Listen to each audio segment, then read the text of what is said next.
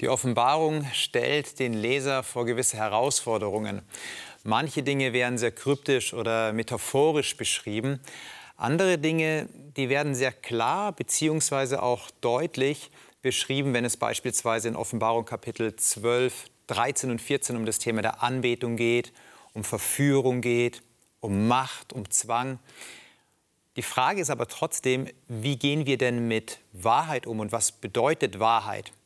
Jesus selbst erzählt in Markus 13 den Jüngern, wieso das Weltgeschehen eingeordnet werden kann und welche Rolle Wahrheit und welche Rolle Lüge spielt. Es ist ein hochkomplexes und spannendes Thema und darüber sprechen wir heute in die Bibel das Wort, hier in dem großen Überthema die gegenwärtige Zukunft.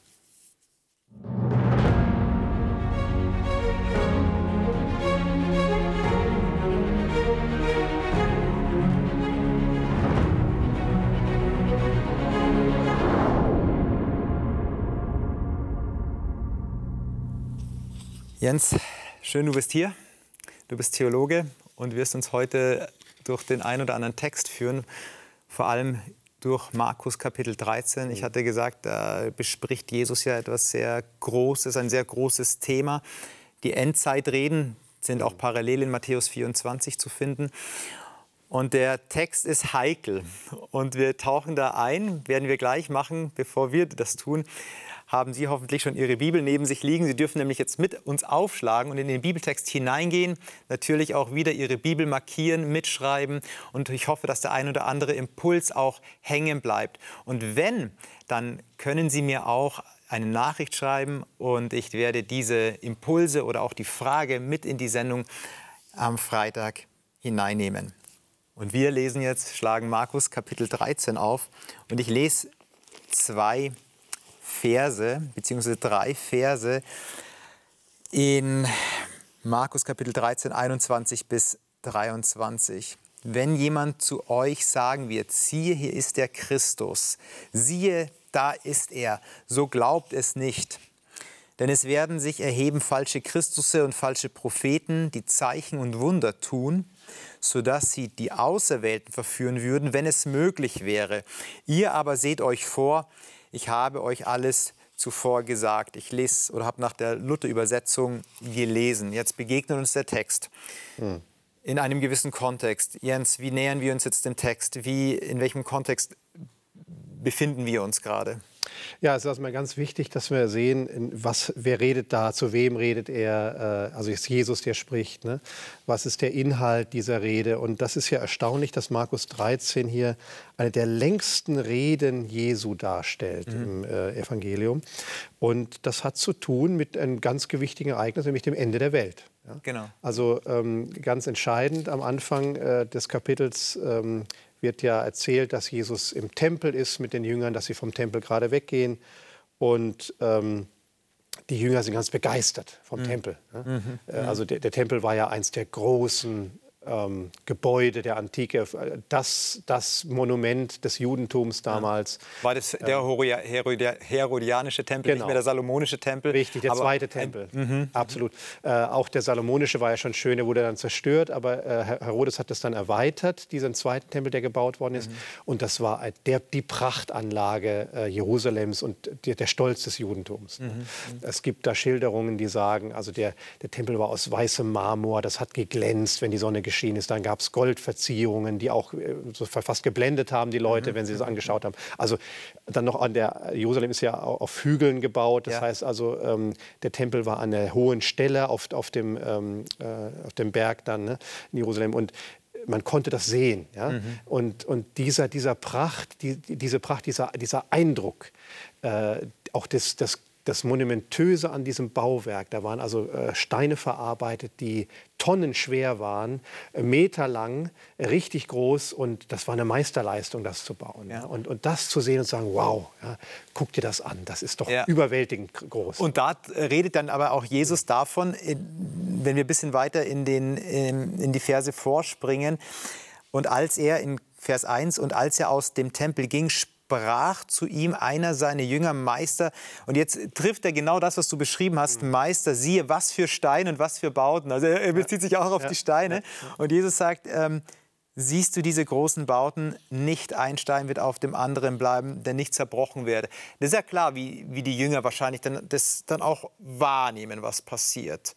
Weil sie stellen ja dann ihre Frage, ähm, ja, wann ist denn das Ende der Welt? Also was mhm. wird das Zeichen sein, wann es zerstört wird und mhm. was wird das Ende ähm, der, der Welt sein? Kann man schon verstehen, dass die Jünger das eine und das andere zusammen. Absolut, absolut. Also äh, das, das Problem ist ja hier, dass Jesus sozusagen die, den ganzen Stolz und die religiöse, das religiöse Zentralheiligtum des Judentums der Zerstörung preisgibt.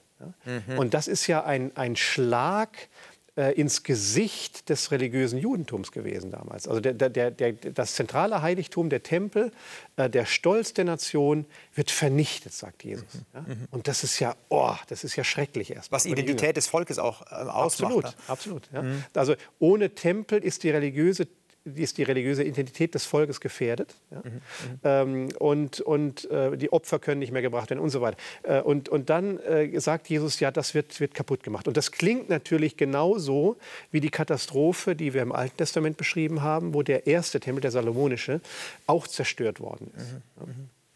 Also ins Exil. Es wird dann ins Exil geführt. Das könnte, das klingt vielleicht an, genau. Ne? Und wir, ja, ja, wir haben ist ja interessant, dass eigentlich Jerusalem steht zwar und die Juden leben in Jerusalem, aber eigentlich sind sie ja doch unter einem äh, Fremdherrschaft, Richtig. Exil im eigenen Land. Ja, ja. Und, und, ich glaube, das ist äh, vielleicht ein, ein, zweischneidiges Schwert, das Jesus hier äh, an, die, an, die, jüdische Adresse richtet äh, oder an die, seine Volksgenossen. Und zwar erstens insofern, dass ähm, die messianischen Erwartungen ähm, von ihm nicht erfüllt werden. Also es gab im Alten Testament gibt es verschiedene Stränge, wie der Messias sein soll. Mhm. Und einer davon ist natürlich ein ein Friedensreich oder ein Reich, das Jerusalem zum Zentrum hat, wo, die, wo andere Völker oder andere äh, Repräsentanten von Völkern zum Tempel kommen. Der Tempel ist der zentrale Punkt und Jerusalem ist sozusagen der, die Größe und alle strömen zum Tempel. Ja? Und der Gedanke ist vielleicht auch dahinter, dass man sagt, Gott wird Jerusalem und das Judentum wieder zu einem, einem großen Reich machen und der Messias wird ein Friedensreich bringen ohne politische mhm. Gewaltherrschaft. Ja? So, und das haben die Juden ja auch erwartet. Mhm. Und Jesus sagt, erstmal nein, so bin ich nicht. Ja, das, das, Reich Gottes, was er verkündet, ist keins, äh, was eben hier politische Ambitionen hat, die Römer rausschmeißen oder sonst was. Ja. Mhm. Sondern das, das, ist so im Verborgenen. Ne? Mhm. Das ist ohne politischen Machtanspruch. Ja. Das ist schon mal die erste äh, Problematik, die, die dann sozusagen Erwartungen ähm, vor den Kopf stößt. Und die zweite ist, der Tempel wird jetzt auch noch zerstört. Mhm. Also da kommt nicht nur eine Nichterfüllung von Hoffnungen rein, sondern auch noch eine eine Gerichtsansage für Leute, die sich eigentlich sicher gefühlt haben. Mhm. So wie im Alten Testament auch. Die Juden haben gedacht, äh, wir sind doch Gottes Volk, äh, kann uns doch nichts passieren, der Tempel ist da, passt alles. Ja? Mhm. Und Gott sagt durch die Propheten im Alten Testament immer wieder, Leute, passt auf, bekehrt euch zu mir, mhm. äh, ähm, lasst den Götzendienst, ich, ich, möchte eine, eine richtige Nachfolge haben, Gottes Volk soll mir auch treu sein. Und wenn es abfällt, dann gibt es Gerichtshandeln Gottes. Mhm. Und genau das macht Jesus hier auch. Und das ist spannend, was du gerade sagst, denn die, das, das Volk ist verständlicherweise, muss man auch sagen, sehr tempelorientiert. Ja, siehst du diese großen Steine, siehst du die Bauten. Es ist fast wie ein Versprechen, dass der Tempel da ist, es ist auch ein Versprechen für die Zukunft. Ja. Also wir sind das Volk, ja. Wir, wir, wir werden eine Rolle spielen, wie auch immer. Ja, wenn denn der Messias kommt, mhm. dann wird er wieder etwas tun. Und das ist so die menschliche Perspektive. Aber äh, finde ich unglaublich spannend, wie Markus uns darauf vorbereitet, auf dieses Ereignis schon, wenn du den, das ganze Kapitel aus oder die, die Kapitel davor aus dem Kontext mhm. liest, wie er den Tempel in ein größeres Ganzes hineingibt und eine Perspektive Gottes beschreibt, die Perspektive Jesu. Wir lesen in Vers, äh, Kapitel 11, Vers 27 beginnt die ganze Geschichte, dass sie wieder in, nach Jerusalem kommen und als er im Tempel umherging, und jetzt kommen so die Hohenpriester, die Schriftgelehrten, es ist, geht um die Frage der Vollmacht. Ja, warum tust du das alles? Wir haben die Geschichte in Kapitel 12, die bösen Weingärtner, wo Jesus sagt, ihr seid eigentlich eure Berufung nicht nur nicht nachgekommen, mhm. sondern ihr wart Aggressoren dafür, ja. dass ihr für Mord steht. Also sprich der religiösen Führerschaft. Dann lesen wir ab Vers 13, und das finde ich jetzt spannend, wir lesen ab Vers 13, sie sandten zu ihm einigen von den Pharisäern dann ab Vers 18, da traten die Sadduzäer zu ihm. Und dann in Vers 28, da trat zu ihm einer von den Schriftgelehrten. Also du hast so alle drei, alle drei ähm, religiösen Führer und, und Leiter auch im Volk. Und was machen sie? Sie, sie versuchen Jesus, sie versuchen Jesus, sie versuchen Jesus. Und der Letzte, der Schriftgelehrte, der ist dann interessant, dass, dass er die Frage stellt, welches ist das höchste Gebot? Und ähm, dann sagt Jesus, ja, höre Israel, er spricht das Schema, ja, ähm, höre Israel, der Herr ist Gott, der Herr allein. Und ähm, dann, dann, dann sagt Jesus, genau das ist die richtige Antwort, genau das ist das wichtigste Gebot. Also das heißt, da haben wir eine, einen positiven Ausblick, was den Tempel betrifft.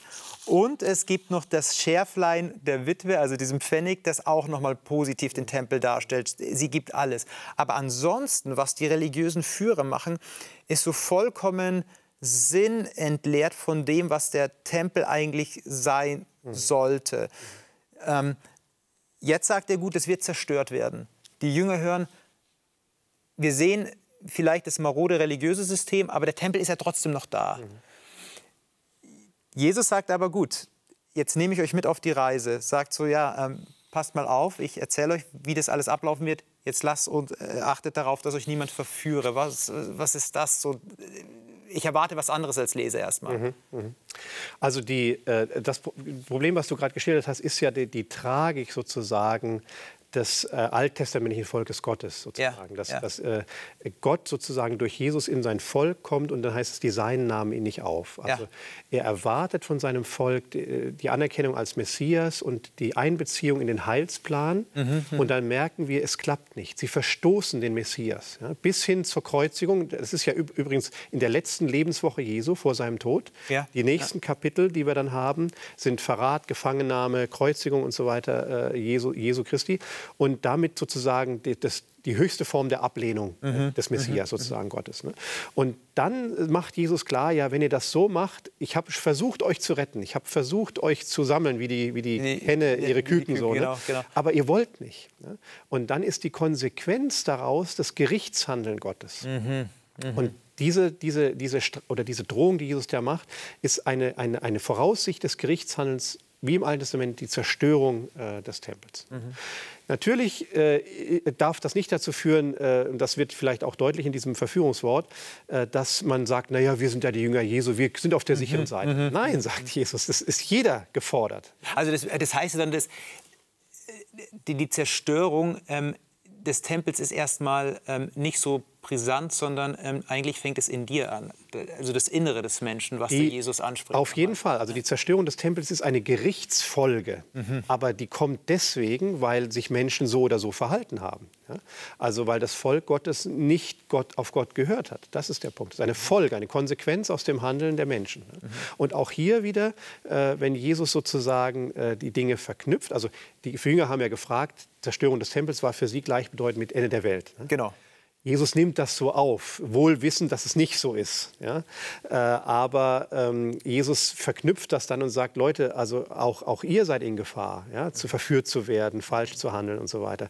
Und deswegen diese, diese Aussage, passt auf, ja? lasst euch nicht verführen. Und diese, diese Aussage, die, mit der Jesus hier in Vers 5 seine, seine, seinen Bericht oder seine Predigt anfängt oder seine, seine Prophetie anfängt, die findet dann wieder ein Gegenstück in den Text, den wir gelesen haben, nämlich was die falschen Christusse angeht. Ja.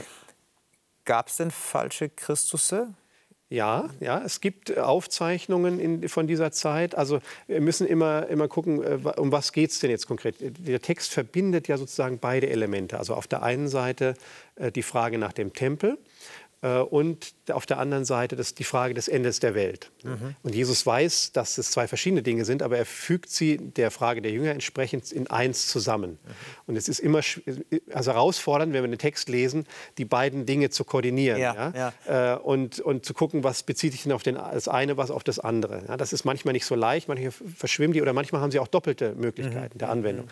Ich glaube, dass das hier ein Bereich ist, das durchaus auf beide Bereiche zutrifft, nämlich auf der einen Seite die, äh, die jüdischen Verführer, also äh, Flavius Josephus, der jüdische Historiker, zeigt uns, dass es tatsächlich Messias-Prätendenten gab mhm. im Laufe der Zeit, auch nach Christus, ja? Mhm. Mhm. Ähm, dass es Leute gab, die ähm, äh, äh möglicherweise dem Messias-Ideal entsprechen wollten, ja. Leute um sich ge geschart haben, äh, vor allem auch Leute, die Aufstände dann angezettelt haben, die hin dazu geführt haben, dass sich diese Prophezeiung Jesu auch erfüllt hat. Also ja. dass dann 66 nach Christus äh, die römische Belagerung von Jerusalem anfing. Mhm, mh, mh. Die Römer waren in der Zeit die Weltmacht mhm. und äh, dann wurde sozusagen Jerusalem versucht zu erobern und es gab jüdische Rebellion dagegen. Äh, das Interessante ist, dass die Belagerung dann abgebrochen wurde und später erneut äh, zustande kam. Mit dem Resultat, das schreibt Josephus dann auch sehr deutlich, wie das abgelaufen ist, mit dem Resultat, dass die Römer letztlich den Widerstand der Juden gebrochen haben, mhm. Jerusalem völlig zerstört wurde und der Tempel auch. Also die im Jahr 70 nach Christus. Mhm. Und das ist diese Erfüllung, die auch den einen Teil hier äh, angeht, dass äh, Jesus sozusagen schon im Jahr 31 nach Christus, kurz vor seinem Tod, sagt, es kommt zur Zerstörung des Tempels. Im Jahr 70 ist es dann soweit gewesen. Ja, die, Josephus beschreibt es ja häufig auch, ähm, dass das Zeloten waren, also sprich Leute, so die Eiferer, die jüdischen Eiferer und die immer so einen politischen Anspruch auch mitgebracht haben, nämlich eben diese Sehnsucht, die Menschen haben wollten, die die Jünger auch bestätigt wollten, nämlich ja, wir sind ja das erwählte Volk, der Tempel spielt eine Rolle, wir werden wieder, also der Tempel ist das Versprechen für die Zukunft, wir wollen dort wieder dieses Volk werden. Die haben genau in diese Kerbe reingeschlagen, haben Leute, wie du sagst, ja um sich geschart und äh, unterschiedlich, also ganz abstruse Geschichten. Da gibt es, ich glaube, wenn man so in den, in, den, in den Schriften von Josephus liest, so Szenen, die er aufzeigt, die, die ganz eigenartige Ideen hatten. Ja? Die Frage ist, mit welcher Botschaft kommen denn diese falschen Christusse? Und du sagst, ja, das hat sich damals erfüllt, steht dann, stehen wir dann heute, weil wir, ja. wir lesen es ja von heute, stehen wir denn heute auch in Gefahr, ja. solchen falschen Christussen ähm, aufzusitzen? Das ist eine gute Frage. Also äh, die, die Vergangenheit kann man ja recht gut eingrenzen und sagen, genau. okay, es gibt immer wieder so Heilsversprechen, ja, oder Leute, die, die starke Führerpersönlichkeiten waren und dann politische Versprechen dem Volk gegeben mhm. haben, Anhänger um sich geschart haben, politisch aktiv waren, gekämpft haben und so weiter. Ja, natürlich hat auch das Judentum bis heute äh, kein Messias oder äh, sie warten auf die Erfüllung ja, des Messias. Ja. Es gab sicher auch im Laufe der Geschichte immer wieder Leute, die sich für den Messias gehalten haben mhm. oder deren Anhänger sie für den Messias gehalten haben. Das gibt es auch. Aber die Frage bezieht sich ja in dem Fall jetzt auf die Christen. Also in, mhm. wenn er die Anhänger Jesu im Blick hat, ja, seine eigenen Anhänger im Laufe der, der Geschichte bis zur Wiederkunft. Und wenn hier davon geredet wird, dass äh, der Menschensohn kommt, ab Vers 24, mhm, mhm, äh, dann bezieht sich das ja auf das Ende der Welt, wenn die, die Wiederkunft Jesu am Ende der Zeit und eine vorhergehende Verführung. Also das, das, kann sich nicht unbedingt nur auf die, auf die Sache äh, beziehen, die zur Zerstörung des Tempels in Jerusalem der Fall war, sondern es muss sich auch auf die Zeit danach beziehen. Mhm. Und dann ist natürlich die Frage, was heißt das jetzt? Genau. Also auf der einen Seite entnehme ich den Versen 21 bis 23 äh, Folgendes, dass sie also sagen, äh, da, ist, da sind Christusse, die als Messias auftreten als mhm. Heilsbringer mhm. Ja, und mhm. sagen, siehe, hier ist er oder dort. Ne? Ja. Das bedeutet, dass hier diese Verführung lokal wohl kommt. Mhm. Also der, der, Messias tritt nicht offen für alle sichtbar auf, sondern hier oder da. Ja? Mhm. Und da sagt Jesus, braucht er gar nicht hingehen. Ja? Mhm. Wenn Jesus kommt, das macht er deutlich hier an der Stelle, aber auch an vielen anderen im, im Neuen Testament, wenn Jesus wiederkommt zum zweiten Mal, dann wird es offensichtlich für alle sichtbar und so deutlich sein, dass man es nicht nachmachen kann. Mhm, mh. Das ist das Entscheidende. Und alles andere, was irgendwie vorgibt, das nachzumachen, kann von vornherein ausgeschlossen werden. Mhm, ich glaube, das ist die, die, die Hauptbotschaft hier, die, die deutlich wird. Mhm. Also die Christusse, die, die treten zwar schon ein Bedürfnis von Menschen ein oder wollen es erfüllen. Hier ist Christus, hier ist der Messias, hier ist der Heilsbringer. Spielen vielleicht auch ein Stück dann mit der Sehnsucht des Menschen. Aber Jesus sagt, wie du schon sagst, äh, es gibt andere Zeichen, woran man erkennen kann, ähm, dass das jetzt der richtige Christus ist, ja. der denn da kommt. Die natürlich jetzt die spekulative Frage, glauben diese falschen Christusse selber, sie sind die wahren Christusse? Oder ist es einfach dann so, ja, ich, ich fühle mich zu etwas ganz Besonderem berufen und ja. du die Welt erkennst halt nicht. Ja. Es gibt natürlich in der Geschichte immer wieder äh, Leute, die sich für den, für den Messias oder eine Inkarnation oder so halten. Ja? Ich denke zum Beispiel, ich glaube, es war in den 90er Jahren, als in Amerika diese äh, große Aufregung über David Koresh ja, ähm, äh, kam und die Davidianer und da, da, da, letztlich das Ganze in einem Blutbad geendet hat. Mhm. Mhm. Also solche Leute gibt es, die, die von sich auch als, als Messias äh, vielleicht reden oder sich, sich da darstellen. Mhm. Ne? Ähm, aber das ist, denke ich, die Minderheit. Ich, ich glaube, die große Gefahr ist, ist, glaube ich, bei uns heute in der westlichen Welt nicht so sehr die Frage, gibt es denn einzelne Leute oder Personen, die hier so verführerisch auftreten, sondern die Frage ist eher subtil. Also äh, was könnten denn so Heilsversprechen sein oder alternative Heilsdinge, mhm. vielleicht falsche Lehren, Ideologien, Vorstellungen, die sich so langsam in, das, in den Kopf einschleichen, die aber vom Wesentlichen ablenken. Mhm. Und da, glaube ich, äh, besteht in unserer Tage heute die große Gefahr, würde ich so sehen, dass man einfach Dinge glaubt und annimmt, dass meine Weltanschauung, die Art und Weise, wie ich die Dinge sehe, von Ideologien, von Gedanken geprägt sind und werden, die nicht biblisch sind. Mhm. Und da würde ich eher die große Gefahr der Verführung mhm. sehen.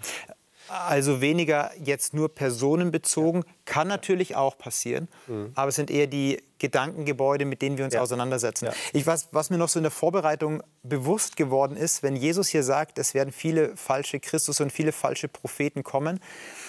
Jesus war ja jetzt gerade als derjenige, der Christus war, nicht gerade sehr populär. Also der war, der war eher verfolgt, verpönt von den Oberen. Aber scheinbar wird es eine Zeit nach ihm geben, also nach ihm, als, als, ähm, als er auf der Erde war, aber auch nach ihm, was er jetzt inhaltlich sagt, wo es scheinbar on vogue ist, als Christus und Messias sich auszugeben oder als jemand, der eine besondere Botschaft hat als Prophet. Also er war selber nicht, ja, er war selber verfolgt, aber scheinbar ist es irgendwann modern, als wäre es irgendwann ähm, äh, positiv zu werten, wenn jemand sich als der Christus ausgibt. Und das trifft ja genau in den Punkt, den du gerade gesagt hast. Ideologien, die sich manchmal in dieses Gewand eines, eines äh, Messias dann ja. verwandeln. Ja. Ja. Möglicherweise auch eben säkulare Ideologien. Ja? Mhm. Also es kann ja auch, äh, ähm, wir, leb, wir leben ja in unserer heutigen Zeit eine ganz große Transzendenzvergessenheit. Das heißt also, mhm. das, das, Welt, das, das Überirdische wird abgewertet. Ja? ja ähm, Religion, Spiritualität bzw. das Ewige, das, das Göttliche, ist in den privaten Bereich delegiert. Ja? Mhm. Und wir, wir, wir erleben oder wir, wir versuchen heute in unserer westlichen Welt, suchen die Menschen heute das Heil in diesem immanenten Bereich. Ja, ja, ja. Und dann gibt es eben auch Heilsversprechen, die, die immanent sind, also äh, rein, rein weltlich. Und individualistisch. Also Natürlich. ist ja ganz klar so. Ja. Du kannst selber entscheiden, wer, wie du Heil findest. Ja? Und das ist, denke ich, auch eine Verführung, dass man meint, der Mensch selber könnte sein Heil erwirken. Das geht nicht. Das mhm. kommt nur von Gott und von Christus. Mhm. Wir setzen hier einen Punkt, weil wir sind keine falschen Christusse und werden keine falschen Versprechen abgeben hier, ähm, wann, wie, was genau eins zu eins zu übersetzen ist. Aber ich glaube, dass dieser Punkt sehr wichtig ist, den du gesagt hast, ähm, vorsichtig auch mal zu beleuchten, mit welchen Ideologien wir uns beschäftigen oder auf was wir uns auch einlassen und nicht das Heil in dem Nächstbesten zu suchen, sondern ähm, in dem, der uns tatsächlich erlöst hat und der uns erlösen wird und dann für alle sichtbar Vielen Dank, vielen Dank, Jens, dass du hier warst. Vielleicht kam jetzt der ein oder andere Punkt tatsächlich bei Ihnen als Frage. Dann schreiben Sie mir sehr, sehr gerne. Ich werde die Frage im Freitagsgespräch mitnehmen. Ansonsten wünsche ich Ihnen, dass Sie auch diesen, ja, diesen Reflexionsprozess für sich in Anspruch nehmen, zu sagen, ja, wer prägt denn wirklich mein Leben? Sind es Ideologien? Sind es irgendwelche Vorstellungen? Oder sind es vielleicht falsche Tröster? Oder gibt es da ein wirkliches Gegenüber, der meinem Leben, an meinem Herzen interessiert ist? Ich wünsche Ihnen alles Gute, bleiben Sie gesund und behütet, der Herr mit Ihnen.